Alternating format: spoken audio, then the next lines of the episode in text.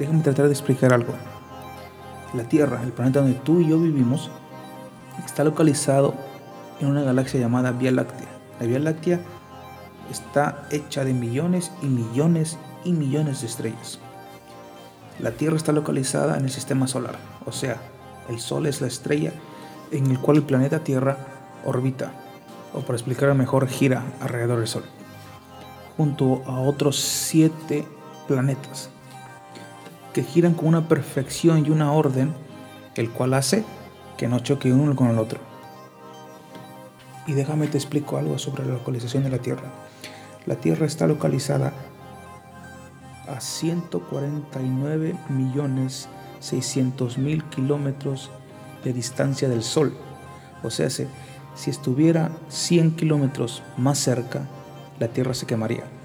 Y si estuviera 100 kilómetros más lejos, nos congelaríamos todos. La locación de la Tierra es perfecta para poder vivir en ella y habitarla. Y no solo eso, la Tierra cuenta con un campo magnético que nos protege de los vientos solares, desviándolos hacia los polos magnéticos, o sea, el polo sur y el polo norte. Y no solo eso, escucha bien, también tenemos o contamos con la atmósfera que nos da oxígeno y nos protege de los rayos cósmicos. Te hago una pregunta, ¿tú crees que eso fue accidente? ¿O que hubo un ser inteligente, más grande que tú y que yo, que ordenó todo esto, que formó todo esto y que puso la tierra en un lugar específico para que tú y yo habitáramos? ¿Accidente? No lo creo. Pero sigamos mirando más nuestro sistema solar. Contamos con un planeta llamado Júpiter que funciona como un escudo perfecto a la Tierra. Para darte una idea de lo grande que es este planeta, se necesitan 11 tierras para cubrir a Júpiter. Su masa es tan grande y su gravedad es tan fuerte que atrae a todo asteroide que quiera o que venga a dirección de la Tierra. Yo no sé ustedes, honestamente, pero esto no es un accidente. A alguien se le tuvo que haber ocurrido poner un planeta grande con una gravedad fuerte para proteger la Tierra, donde tú y yo vivimos.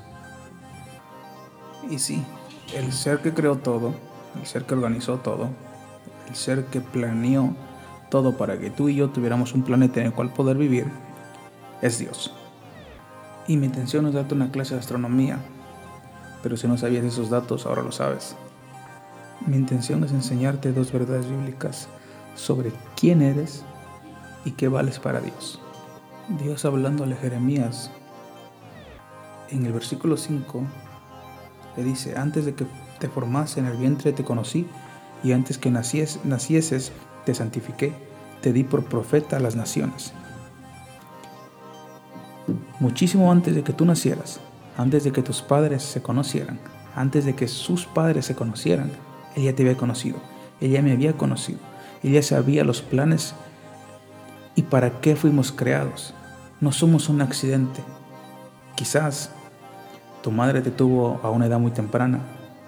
Quizás tú puedas pensar que no eres querido, que no fuiste deseado, pero en los planes de Dios siempre estuviste tú, en los sueños de Dios siempre estuviste tú para cumplir una misión. Me preguntarás, ¿cuál es mi misión? Honestamente no lo sé. Eso está en ti, en averiguarlo, en meterte en intimidad con Dios y decirle, Señor, ¿para qué estoy en este mundo? Sabes, el encierro o estar tanto tiempo en la casa nos da mucho tiempo para pensar, para poder decirlo así, filosofar sobre la vida, en quién soy, quiénes somos, a qué venimos, por qué nací. Y no creo honestamente que hayamos venido al mundo solamente a nacer, multiplicarnos, envejecer y después morir. Yo creo que debemos dejar un legado. Yo creo que si tú eres un joven que no has encontrado tu identidad, quién eres, para qué fuiste llamado o por qué has nacido, es tiempo de meternos con Dios y averiguar ese llamado. Pero algo está muy en claro, que no fuiste un accidente.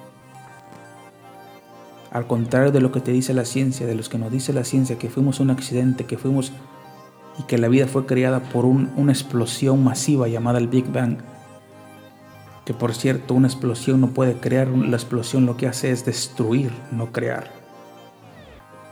la misma ciencia se, se contradice diciendo que de la nada vino todo y científicamente eso no puede ser, no puede venir de la nada todo, es imposible.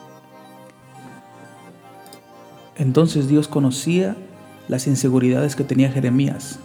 Jeremías fue llamado a ser profeta de las naciones, a ser la voz de Dios para el pueblo. Pero él sabía y entendía las inseguridades que Jeremías tenía. Y le tuvo que dar ánimo y decirle, yo, todo lo que tú hables va a venir de mi boca. Yo te voy a decir que tienes que hablar. Tú vas a hacer lo que yo te diga. Eso es depender de Dios. Eso es traer una seguridad de que todo lo que vamos a hacer lo va a hacer Dios, no lo vamos a hacer nosotros. Y así toda la gloria se la lleva Dios. Y quizás tú y yo tengamos inseguridades. Quizás como te, te vengo diciendo, quizás no sepas quién, quién eres todavía. Por eso se me hace muy curioso que a los 18 años se nos diga qué quieres hacer el resto de tu vida, qué quieres estudiar, qué quieres ser. Hay muchos que a los 30, 40 años aún no saben quiénes son. Pero esa identidad nos la da el Señor. Y déjame decirte quién eres tú. Tú eres un hijo de Dios. Tú eres una creación de Dios. Tú eres, según la palabra, tú eres príncipe, tú eres sacerdote, tú eres la luz y la sal del mundo. Mi pregunta es, ¿estamos brillando lo suficiente? ¿Estamos siendo la luz y la sal que debemos ser? Sabemos que la sal es para dar sabor, pero no creo que Dios se refería a eso, para dar sabor, no. Sino antes, en los tiempos de antes, no había refrigeradores, no había cómo mantener la comida por más tiempo.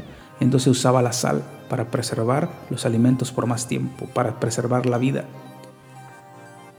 Por eso les decía en el audio pasado, en el podcast pasado, que es nuestra responsabilidad como iglesia preservar la tierra, nosotros orar, nosotros humillarnos para que Él sane nuestra tierra. ¿Lo estamos haciendo o estamos ignorando lo que el Señor dice que somos? La luz y la sal del mundo. Y déjame te leo otro versículo, otros versículos. Salmo 139 en el versículo 13 dice, Tú hiciste todo mi ser, tanto mis sentimientos como mi cuerpo. Desde que me hiciste tomar forma en el vientre de mi madre, te agradezco porque me hiciste de una manera maravillosa. Sé muy bien que tus obras son maravillosas. Tú sabes todo de mí. Tú viste mis huesos crecer mientras mi cuerpo se formaba en el vientre de mi madre. Tuviste formar cada parte de mi cuerpo. Todo ya estaba escrito en tu libro. Fueron formadas a su debido tiempo, sin faltar ni una sola de ellas. Mira, hay un dicho en inglés, count your blessings. Hay veces que nos olvidamos de todas las bendiciones que tenemos por enfocarnos en lo poquito que no tenemos. Y esto va para las muchachas, para las mujeres que quizás se sientan feas, se sientan no valoradas. Pero según la palabra de Dios, Él te ha hecho perfecta, te ha hecho perfecto, no te falta nada. Tienes cinco dedos en cada mano, tienes dos ojos, tienes una boca, te, ha hecho perfecto. La cuestión es de que desviaba nuestra mirada en lo que el mundo nos dice que es belleza, en lo que el mundo nos dice cómo deberíamos mirarnos y nos olvidamos que somos hechos a la imagen de Cristo, a la imagen de Dios. Ese valor el Señor nos da. Los animales no fueron hechos a la imagen de, de Dios. Somos nosotros, tú, yo, tenemos esa imagen de Dios. Con eso te quiero decir es que tú vales mucho para Dios. Él te ha dado valor, no solo porque te creó, sino porque mandó a su Hijo unigénito a morir por tus pecados, para el perdón de tus pecados y para la salvación de tu alma. No solamente te quiso salvar del infierno, sino te quiere tener con Él. Eso nos da muchísimo valor. Y si tú no has confesado o has puesto, no has depositado toda tu confianza en Jesús, este es un buen momento en el cual te pongas a meditar y digas, ¿qué pasará si me toca morir? ¿Qué pasará si mañana me toca morir? Porque de una cosa tienes que estar seguro, todos vamos a estar delante de Dios, delante de su trono, y vamos a ser juzgados. Y tus buenas obras no te van a poder salvar. Tu buen comportamiento, tu buena moral no te van a poder salvar. No son lo suficientemente pesadas para ser justificado. Es por medio de Cristo Jesús que somos justificados delante del Padre. Hoy es un buen día en el cual te pongas a pensar, si no has confiado en Dios, en Jesús, hoy este es el día. Su sangre está ahí aún para el perdón de tus pecados, para que vengas y seas sumergido y lavado en la sangre de Cristo. No hay pecado que Él no pueda borrar con su sangre. No hay culpa, no hay dolor que Él no pueda curar. No hay dolor que Él no pueda llenar con gozo, ese gozo que el mundo no lo sabe dar. Ese gozo que en medio de la tribulación tú aún lo vas a tener.